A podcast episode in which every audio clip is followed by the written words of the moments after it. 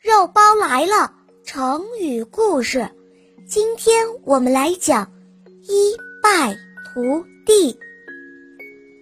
汉高祖刘邦，秦朝末年在泗水亭当亭长。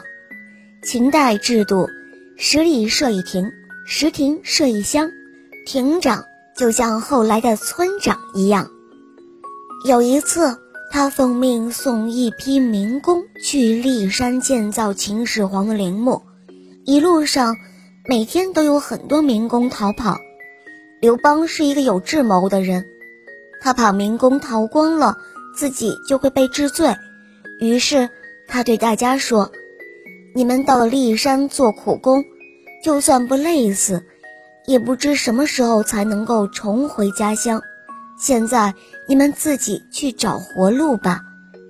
当时秦二世非常残暴，陈胜的起义军攻下了陈县，那里的县令想投靠陈胜，但他想做领导，他的手下就劝他去找刘邦来帮忙，他答应了。当刘邦到达城外时，他却反悔了，而且要下令关城门，要杀两个手下。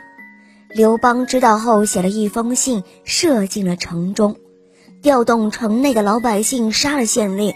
后来，老百姓都推举他做了县长。刘邦在大家的帮助下，很快就在沛县正式起义了。一败涂地是说，一旦失败，就会肝脑涂地，形容失败到了不可收拾的地步。小朋友们，这个成语你们记住了吗？跟我一起来念吧，一败涂地。